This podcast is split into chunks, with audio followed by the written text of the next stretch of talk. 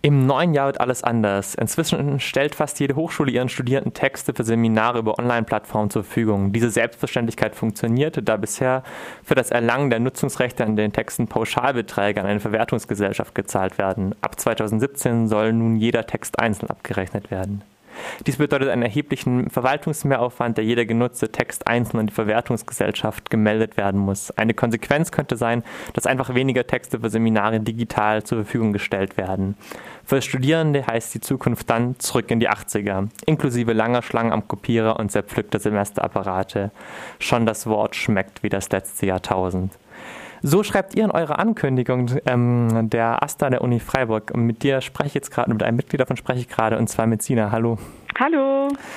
Diese Ankündigung, die ihr ja ähm, geschrieben habt für einen Ankündigungs für einen Text, ähm, für ein Vernetzungstreffen dazu, die spricht ja von 80ern und von letztem Jahrtausend. Ist diese Sprache denn nicht arg übertrieben? Ähm, ist sie tatsächlich in unserem Fall nicht. Also der neue Vertrag mit der Verwertungsgesellschaft wurde unterschrieben. Ähm, das heißt, diese Regelung gilt auch schon. Und für uns aber wesentlich relevanter tatsächlich ist, dass die Universität Freiburg sich auch zusammen mit anderen Universitäten äh, dagegen entschieden hat, diesen Vertrag, der zwischen Bund, Ländern und dieser Gesellschaft äh, geschlossen wurde, zu unterzeichnen. Und das heißt für uns ganz konkret, dass ab dem 1. Januar keine rechtliche Grundlage mehr gegeben ist, ähm, Texte hochzuladen in unser Intranet, die äh, vom Urheberrecht geschützt sind. Und das ist natürlich ein großes Problem. Das heißt, ähm, die Uni Freiburg hat diesen Vertrag unterschrieben, den zum Beispiel andere Unis in Thüringen oder Nordrhein-Westfalen sich zu unterschreiben geweigert haben? Die Uni Freiburg hat ihn eben nicht unterschrieben.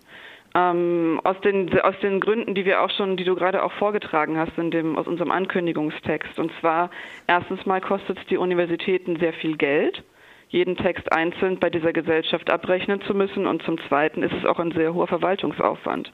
Und die Universität hat sich eben zusammen mit anderen Universitäten in ziemlich vielen Bundesländern, unter anderem Baden-Württemberg, Rheinland-Pfalz, Bayern, geweigert, diesen, Text, äh, diesen Vertrag zu unterschreiben.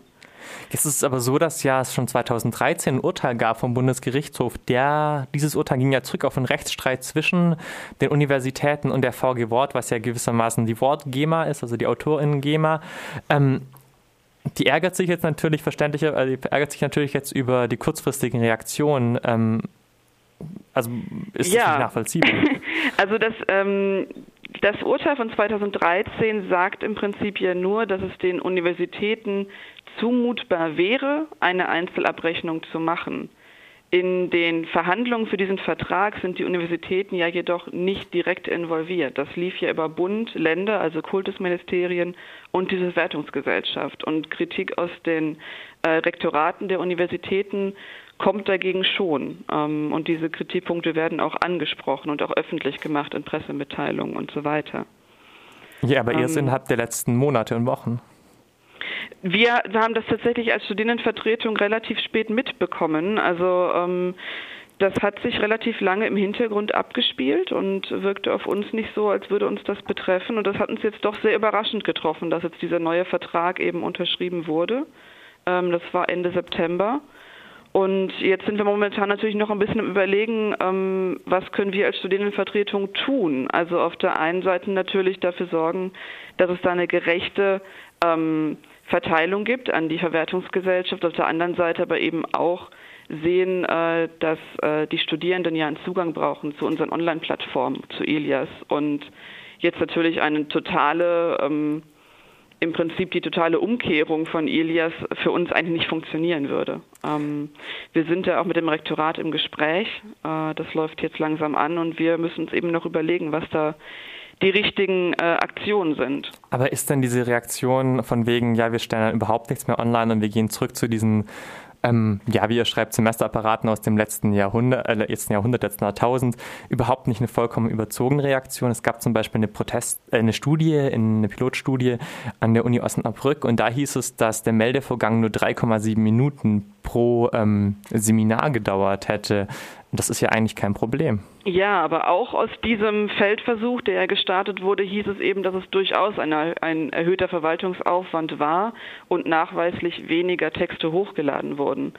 Zunächst nochmal zur Klarstellung, das ist, betrifft ja nur Texte, die auch vom Urheberrecht betroffen sind. Also selbstgeschriebene Skripte oder ähnliches sind davon nicht betroffen, solange sie eben nicht bei dieser Gesellschaft gemeldet werden. Es geht also wirklich hauptsächlich um Forschungsliteratur, die hochgeladen wird. Es wird also vor allem wahrscheinlich geisteswissenschaftliche Studierende treffen. Ähm, dass eben ab dem 1. Januar momentan keine rechtliche Grundlage da ist. Und letztendlich wissen wir nicht, was das heißt. Also ähm, heißt das dann tatsächlich, dass die Universität Freiburg auch die Texte runternehmen wird? Oder werden sie weiter existieren, nur eben ohne rechtliche Grundlage? Wir haben dazu noch keine Informationen aus dem Rektorat. Aber hat sich dann nicht letztendlich das Rektorat in eine Sackgasse manövriert, indem sich einerseits weigert, ähm, die, den Vertrag zu unterzeichnen und andererseits ähm, keine Alternativlösung ausgehandelt hat? Ähm, also was wir nur vermuten können, dass sich jetzt ziemlich viele Universitäten äh, gegen diesen Vertrag weigern und ihn auch nicht unterschrieben haben, dass sie im Prinzip auch Druck aufbauen möchten auf die Verwertungsgesellschaft, um dafür zu sorgen, wenn eben die Mehreinnahmen oder die Einnahmen aus den ehemals Pauschalbeträgen nicht mehr bei der Verwertungsgesellschaft einfließen, sie einknicken und einen neuen Vertrag unterzeichnen. Aber das ist, wie gesagt, alles Spekulation. Dazu haben wir keine offiziellen Angaben.